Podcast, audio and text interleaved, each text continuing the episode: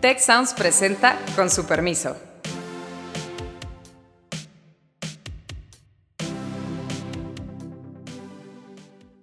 Con su permiso, soy Beata Boina y hoy vamos a hablar sobre la economía y más específicamente sobre México, su situación económica para comenzar este año. La pobreza extrema ha crecido de 8.3% a 9.4% de la población. Es una inflación fundamentalmente importada de una serie de insumos que han ido subiendo y pues, se están reflejando en una serie de productos. ¿Qué tienen que ver la inflación en Estados Unidos y la inflación en México y por qué parece que allá sí se controló y acá no? Me acompaña eh, Sofía Ramírez y Carlos Elizondo en este espacio. Eh, la inflación es lo que ha marcado durante el último tiempo eh, la historia económica de, México, alrededor de 8%, aunque la verdad es que se habla de que la canasta básica subió hasta 11% a lo largo del último año. Y los costos de vida, cómo llegar al fin del mes, es el gran problema que viven en México y que viven prácticamente en todas las partes del, eh, del mundo, a raíz de diferentes factores, diferentes eh, diferentes procesos, diferentes causas. Últimamente, la guerra de Rusia contra Ucrania, antes la pandemia, seguimos con la inflación. ¿Cómo eso se refleja eh, aquí en México, Sofía?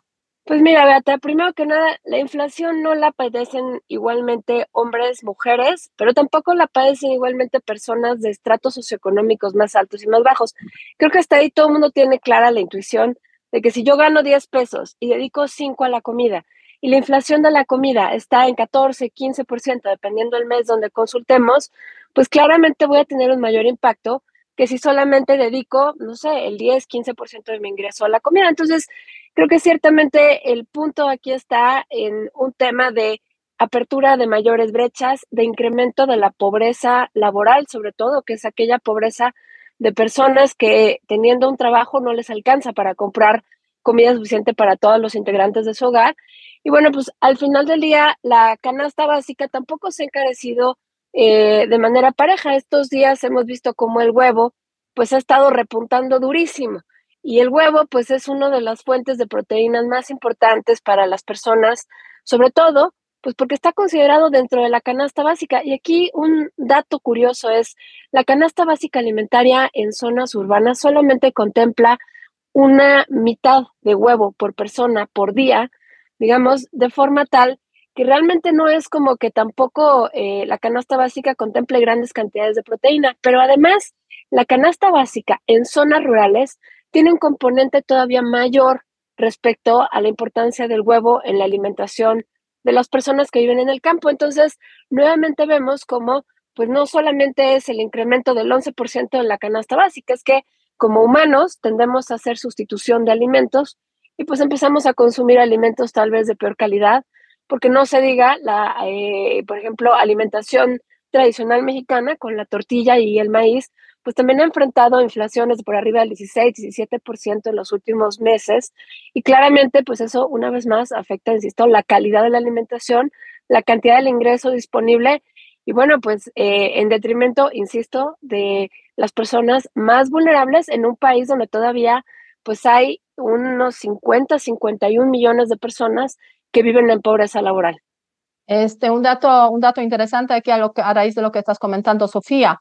En México, un mexicano estadístico consume, parece, 22 kilogramos de huevos al año. Este, lo revisé hace algunos años y era de los países donde más huevos se consumía.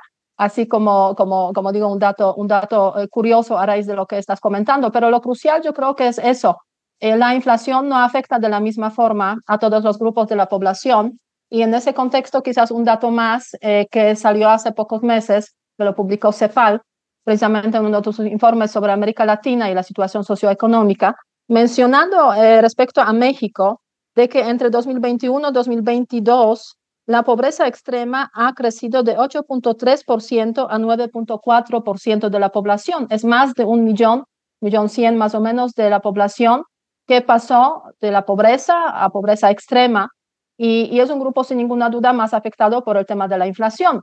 Pero creo que también, o sea, la clase, la llamada clase media, eh, también se ha eh, pauperizado bastante a raíz precisamente de este, em, de, de este fenómeno que duele a todos. Carlos. En efecto, es un fenómeno que duele a todos y duele a todos pues porque te erosiona tu capacidad de compra.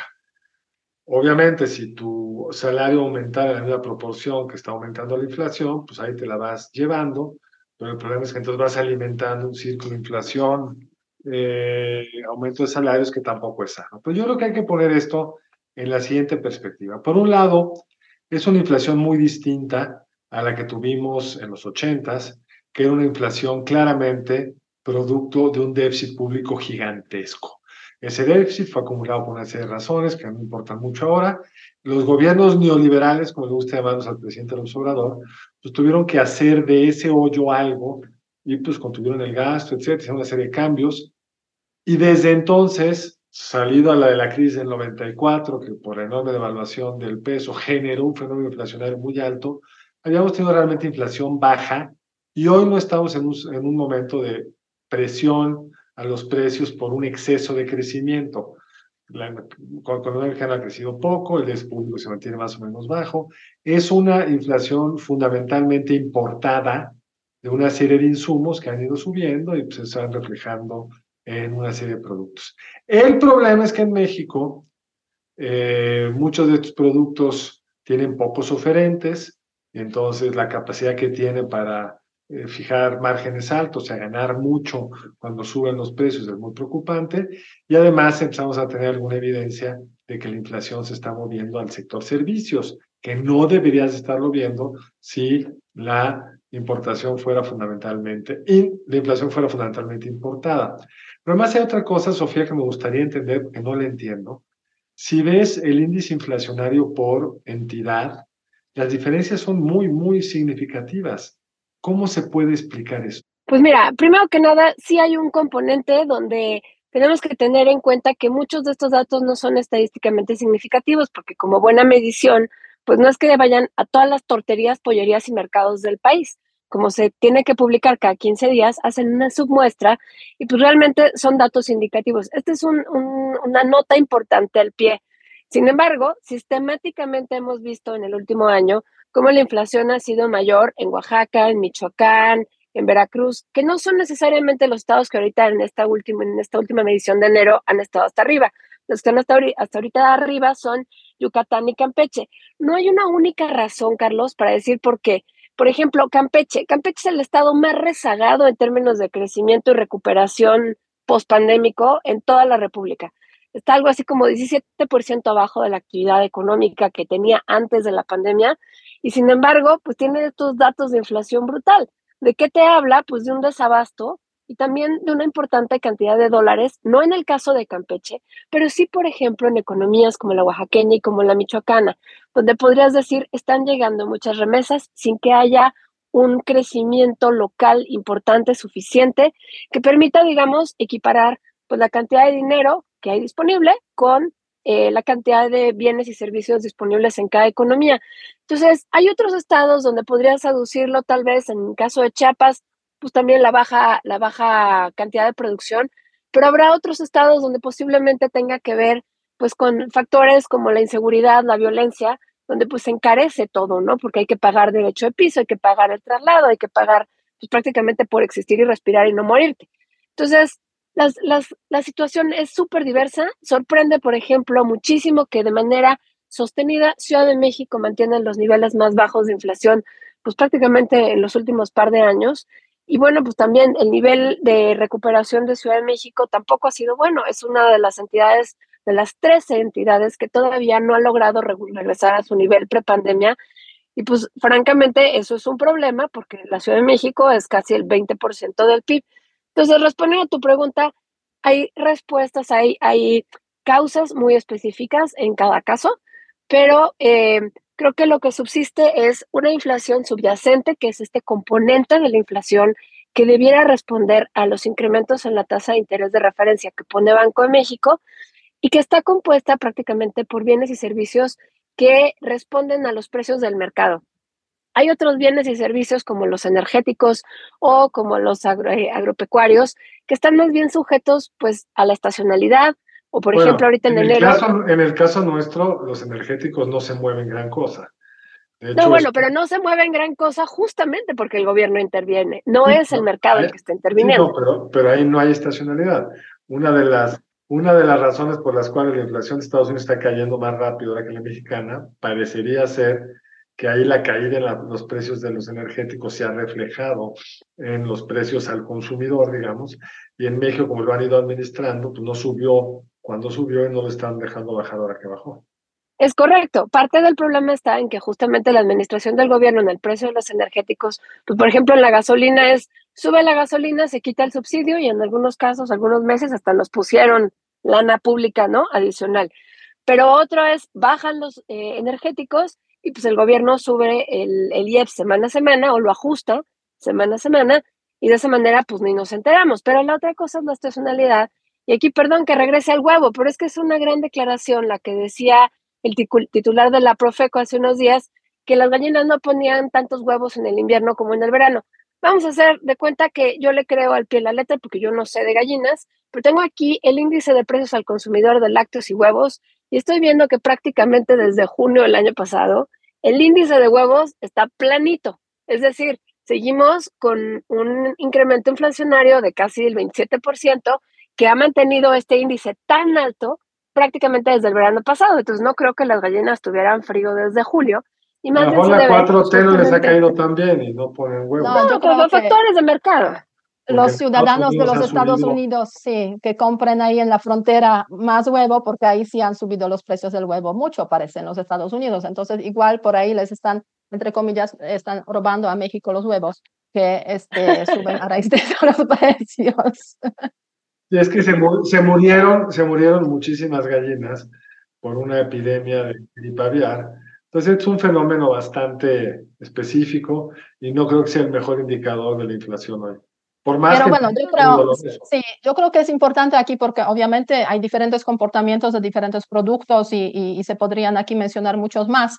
Ahora bien, este, esa inflación que la hemos empezado a ver prácticamente al finalizar, bueno, a finales del año 2020, todo el año 2021, el año 2022, y se ha mantenido alrededor de 8% en esos últimos tiempos, pues hay expectativa de que va a finalizar en algún momento. Hay factores externos, obviamente, es una inflación importada, o sea, lo cual yo creo que es relevante porque en cuanto remitan de alguna forma esos factores externos, podríamos esperar un bajón en la inflación y es lo que, lo que probablemente va a ocurrir a finales de este año o comienzos del año, este, del año próximo.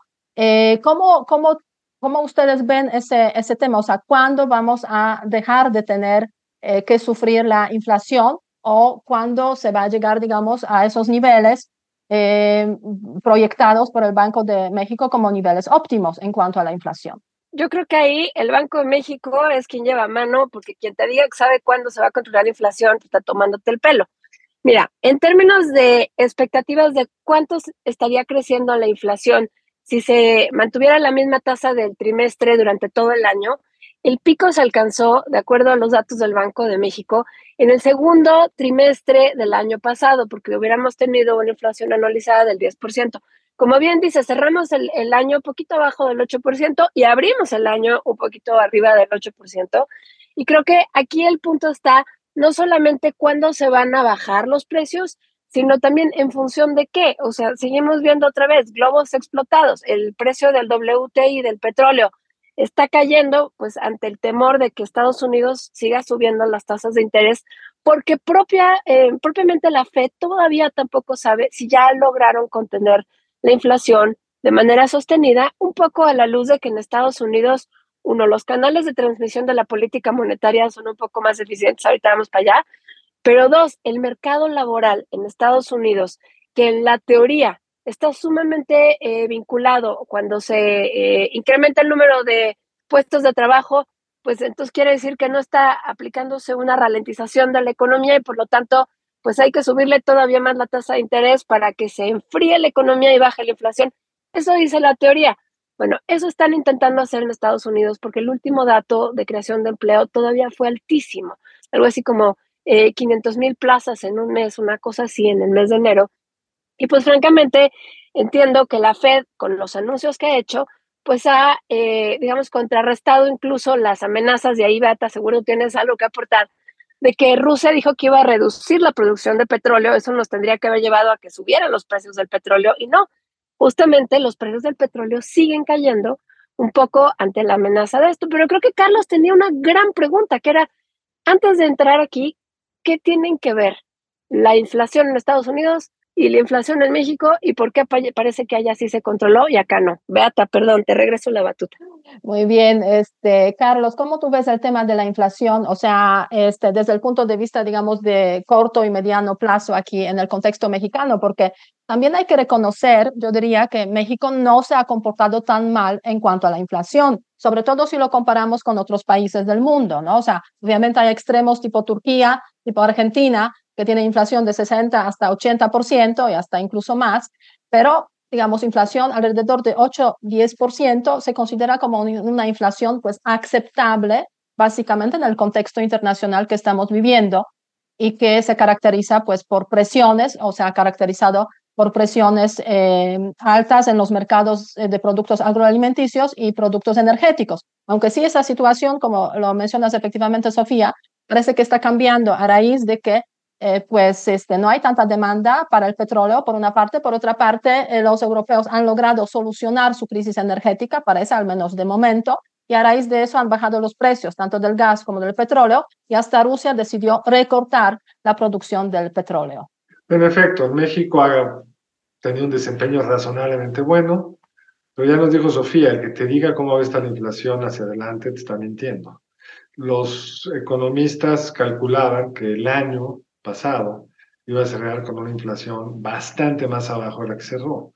Entonces sí, es un fenómeno transitorio, pero no sabemos qué tan transitorio. Pero yo creo que la buena noticia es que los instrumentos de política económica están funcionando, es decir, el gobierno ha dejado al Banco Central aumentar la tasa de interés de acuerdo a las expectativas del Banco Central, ha mantenido una política fiscal pues, con un déficit relativamente pequeño comparado con nuestro pasado inflacionario ochentero u otros países. Y aunque hoy o ayer el presidente algo dijo que el banco debería también propiciar el crecimiento del Banco de México, como seguramente saben, el Banco de México tiene un solo mandato, que es el contención de los precios, y como, y como explicó muy bien uno de los subgobernadores, Jonathan Heath, al contener los precios de forma de mercado, es decir, sin andar fijando precios, es el mejor estímulo al crecimiento futuro. Pero algunos países, en algunos lugares, Turquía es el extremo, el gobierno no cree que las tasas de interés sean la forma para frenar la inflación y presiona para que las bajen. Y entonces la cosa se vuelve muy complicada y muy desasiada. México no está ahí. Creo que la trayectoria va razonablemente correcta y va a depender de una serie de factores externos difíciles de predecir. ¿Puedo agregar algo ahí, Beata? Sí, adelante, Sofía, sí. Pues mira, creo que no le respondí. Aquí tengo abierto el comunicado del Banco de México de la última decisión de política monetaria del 9 de febrero y lo que dice el Banco de México es que espera el componente subyacente de la inflación tiene que regresar a la banda de 3% más menos uno, digamos por debajo del 4%, hasta el segundo trimestre del 24. Claramente eso suena como que va a suceder en muchísimo tiempo, pero además lo que es cierto es que hemos venido pateando la expectativa de cuándo vamos a entrar, digamos, otra vez a la banda de expectativas, eh, digo, a la banda de, inflación del Banco de México.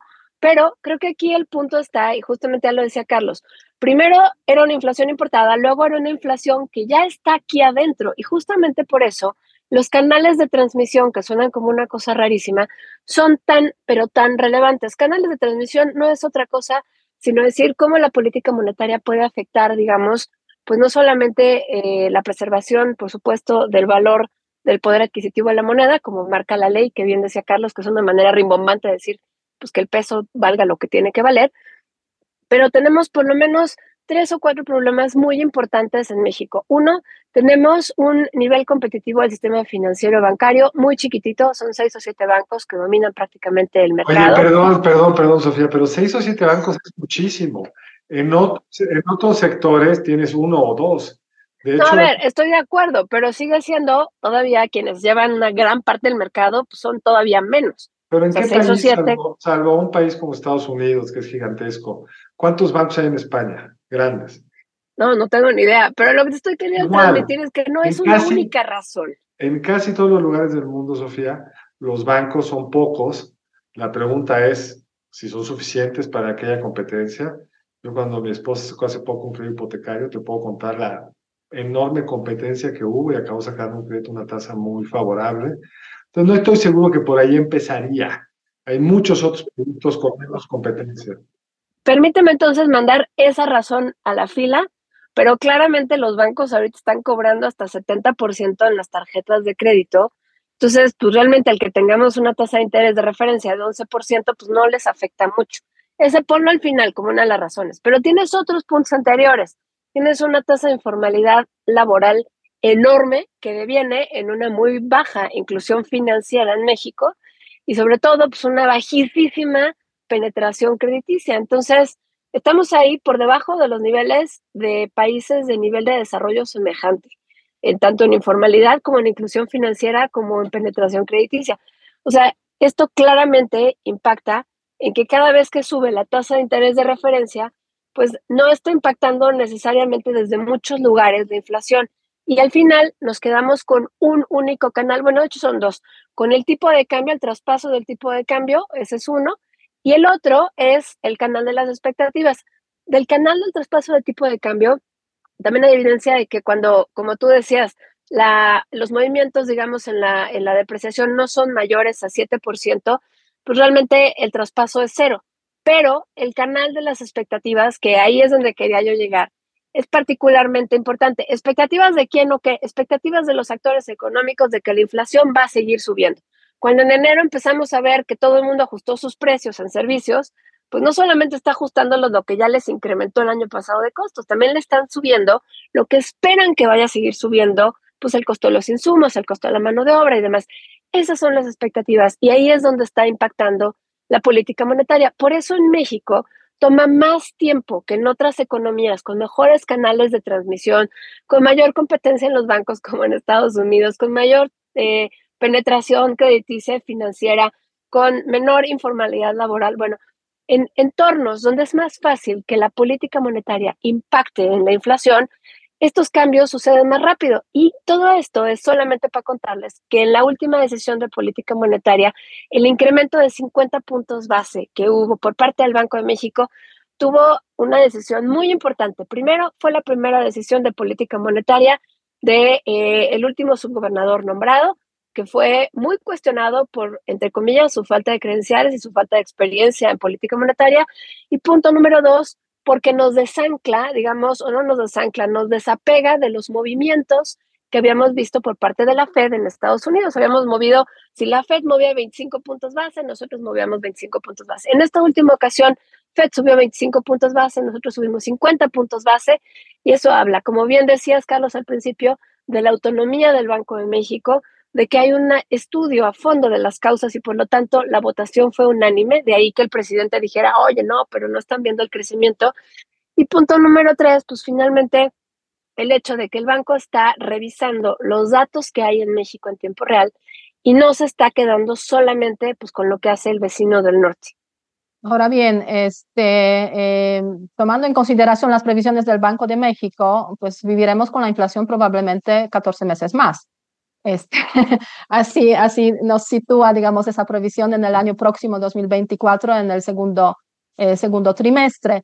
Es bastante tiempo y, y, la verdad, a raíz de eso, quería mencionar también que eh, en el informe del eh, Foro Económico Mundial se menciona los costos de vida como el riesgo principal para la economía global, para la economía mundial y obviamente las economías en diferentes países. inflación es un problema con el que vivimos a diario y es lo que afecta básicamente a todos los, a todos eh, de diferentes maneras, sin ninguna duda, pero todos sufren esa, esa inflación. Ahora bien, ¿cómo frente a eso se presenta el crecimiento económico? Porque este, el hecho de que haya inflación, bueno, tenemos que sufrirlo, pero eh, el crecimiento económico es crucial para que este, podamos de alguna forma eh, salir de una situación eh, económica muy complicada en a, la cual nos ha llevado por una parte la pandemia y por otra parte la guerra de Rusia contra, contra Ucrania. Este año empieza con unas mejores provisiones, por ejemplo, perspectivas eh, Fondo Económico Mundial para la economía global y también para la economía mexicana. En octubre se pensaba que iba a ser peor, que la economía global va a crecer 2.7%. Ahora se ha dicho hace poco que va a ser 2.9%. Respecto a México, eh, hace, hace algunos meses se hablaba de 1.5%, ahora se habla de 1.7%. Son datos del Fondo eh, Económico eh, Mundial. ¿Cómo, ¿Cómo tú, Carlos, ves las perspectivas económicas, digamos, de crecimiento económico para México en este, en ese contexto? Porque si hay inflación y no hay crecimiento, pues estamos básicamente este, hundidos, ¿no? Pero algo de crecimiento va a haber por los mismos datos que tú dijiste y algo de inflación va a descender. Pero habría que ver otros datos. La masa salarial ha seguido manteniéndose con datos positivos. no, no ves el impacto de la inflación en la masa salarial. No ves tampoco el impacto de la inflación en el consumo. El, las expectativas del consumidor siguen siendo bastante optimistas. Pero a mí el punto... En fecha reciente se han hecho más, menos optimistas, ¿eh? Entonces, si tú ves las ganas de comprar poco menos, pero no para lo que uno esperaría, digamos, ¿no? Todavía están las expectativas económicas del consumidor muy por arriba de lo que estaban en el 17 o en el 18, o sea, no recuerdo exactamente qué año. Entonces, pues en comparación con otros momentos, sigue habiendo, probablemente por las remesas, un cierto, una menos negatividad de la que yo hubiera esperado. Pero, para mí el punto de fondo, que ya no es de política monetaria, sino es de política económica, es que no es una coyuntura mala para el país, al contrario, estamos frente a una gran coyuntura. Se ha dicho que se está exagerando el impacto en nearshoring, los datos de inversión extranjera directa no parecen mostrar hoy que haya un gran impacto de este esfuerzo y necesidad de muchas empresas manufactureras de acercar su producción a los Estados Unidos, que sigue siendo para la gran mayoría su principal mercado. Pero el momento ahí está la evidencia de ocupación en parques industriales, el anuncio de inversiones como la de la semana pasada de BMW en San Luis Potosí. Ahí está la necesidad y no tenemos un gobierno que esté impulsando esto de forma sistemática, viendo cuáles son las restricciones al crecimiento, si el problema es de infraestructura, qué tipo de infraestructura se requeriría, electricidad, electricidad verde, etcétera, etcétera. Para mí la gran preocupación no es si el crecimiento es, pues sí, mediocrón, más malo que los que teníamos en el pasado, sino mi gran preocupación es que no estamos aprovechando la oportunidad. Es, hay un momento extraordinario sin ninguna duda. Obviamente no nos dará tiempo hoy a hablar sobre proveeduría segura, eh, cercana, nearshoring, porque yo creo que hay que dedicarle un capítulo aparte a ese tema. Pero, pero Sofía, o sea, eh, las perspectivas de crecimiento, ¿cuáles son a, tu, en tu, eh, a tu parecer, pues los principales como factores de crecimiento para este, para este año 2023? Pues mira, sí coincido que eh, tenemos una gran oportunidad que obviamente nos va a seguir llevándose adelante. Yo creo que vamos a crecer alrededor del 1%. Yo creo que el fondo fue muy optimista muy generoso con la información que eh, proveyó en su última eh, ajuste de inflación, de perspectivas de crecimiento. Creo que hay sobre todo oportunidad de reubicación de cadenas de suministro en manufacturas de electrónicos, maquinaria, muebles y autopartes, que son elementos que cuesta trasladar de un lado a otro. Sin embargo, obviamente, hay retos súper importantes, como por ejemplo la certificación de la madera. Hay empresas muy grandes transnacionales que están queriendo construir muebles en México y que resulta que no pueden usar los, eh, los troncos que les provee aquí eh, los proveedores locales porque no tienen certificación de no ser pues de fuente de bosques protegidos y demás. Ese tipo de cosas, esas cosas que parecen chiquitas, que parecen minucias, los permisos, la extorsión, el costo de traslado, eh, los costos de las, de las materias primas, pues que se elevan mucho cuando hay crimen organizado de por medio. Esas son las pequeñas trabas que van a hacer que este mar de inversión que ya está llegando se concentre, uno, en lugares muy específicos como Nuevo León, como Jalisco, como pues, también Chihuahua, Sonora, Coahuila, etcétera, pero también van a ser muy importantes los temas que tengan que ver con certidumbre jurídica, porque obviamente tenemos ahorita pues un tema energético ahí a la mitad, parece que las cosas medio se están resolviendo, pero si no garantizamos energía suficiente y limpia para que estas plantas se vengan a instalar, pues las, las empresas van a decidir no venir a hacer esta gran inversión para los próximos 20, 30 o 40 años. Entonces yo le pondría muchísimo atención a la inversión, a la certeza jurídica, pero también a todas estas pequeñas cositas que nos hacen pues menos competitivos y menos atractivos para, para la ubicación de estas empresas. Más el tema de seguridad, sin ninguna duda, que es muy, digamos, relevante cuando hablamos de, de, las inversiones y de la presencia em, aquí en México de las empresas extranjeras. Eh, un par de comentarios más para cerrar, Carlos. No, yo creo que está tratado lo fundamental y siempre recordarle a nuestro público que, bueno, los temas de coyuntura son eso, coyunturales, se van moviendo. El año pasado, algunos de los analistas creían que la economía mexicana iba a crecer, recuérdame, Sofía, 1.5, 2, 2 creo que andaba en el arranque del año, luego fue bajando. Entonces, pues las sorpresas pasan y el chiste es que los gobiernos estén haciendo lo mejor posible. En materia de política monetaria creo que estamos haciendo lo correcto. En materia de promoción del crecimiento creo que no. Sofía, un par de comentarios al final, o al menos que no dañen, ¿no? que dejen al menos que no dañen mis comentarios. Ah, el, gobierno, claro. También no, comentarios. mis comentarios siempre serán propositivos, querido Carlos. No, a ver, yo creo que, yo creo que no hay que desestimar em, el tema de la estabilidad macroeconómica para efectos de cómo nos vemos al exterior es muy importante y pareciera que nuestras finanzas públicas más o menos ahí van. Obviamente, en otro capítulo tendremos que platicar qué pasa con las finanzas públicas. Ahí invitamos a Héctor para que nos ayude a desmenuzar los miles de motivos por los cuales debiéramos estar parados de pestañas al respecto. Pero ahorita vamos a darle tranquilidad al público que nos escucha decir, parece que las cosas se ven bastante bien, tendremos crecimiento, tendremos recuperación, la economía se mueve en gran medida a partir de todos estos sectores que están vinculados al comercio exterior, como es comercio, manufacturas, transporte, logística, seguros. Esos son los sectores donde está llegando la inversión extranjera directa, que además, pues por cierto, el año pasado tuvieron un nivel récord con los datos preliminares de la Secretaría de Economía de 35 mil millones de dólares. Tenemos ahí un tema porque quiere decir que solo en el último trimestre, pues crecieron bien poquito, 3 mil millones de dólares y en el resto del año, pues nosotros eh, 32 mil. Entonces, creo que habrá que ir revisando los datos todavía hacia adelante. Por lo pronto, me quedo con que este año sí vamos a crecer, absolutamente por debajo de lo necesario, pero sí vamos a crecer, Beata. Bueno, qué buenas noticias. Eh, la perspectiva económica eh, para México 2023 se ve mejor de lo que se veía a finales del año pasado. Es una buena noticia. Y yo diría con un comentario muy simple. Ojalá la inflación vaya bajando y el crecimiento vaya subiendo. Este, entendámoslo como queramos en términos económicos, pero este, terminamos ese, ese podcast con su permiso, esperando que comenten, que nos escuchen y que hagan preguntas porque es la base precisamente también eh, de, nuestro, de nuestro podcast. Y síganos en redes sociales, arroba sociales eh, tech, eh, para precisamente dar su opinión sobre el podcast. Hasta luego. Si quieres conocer más sobre el comercio y los negocios, te invitamos a escuchar Territorio Negocios. La experiencia del cliente o del usuario es cada vez más importante. El podcast en el que hablamos sobre las nuevas tendencias de innovación, emprendimiento, finanzas y liderazgo en México y en el mundo. Escúchalo en Spotify, Apple Podcast y Google Podcast. Muchas gracias al equipo del Tecnológico de Monterrey y de Tech Sounds. Productora ejecutiva, Lisbeth Siller.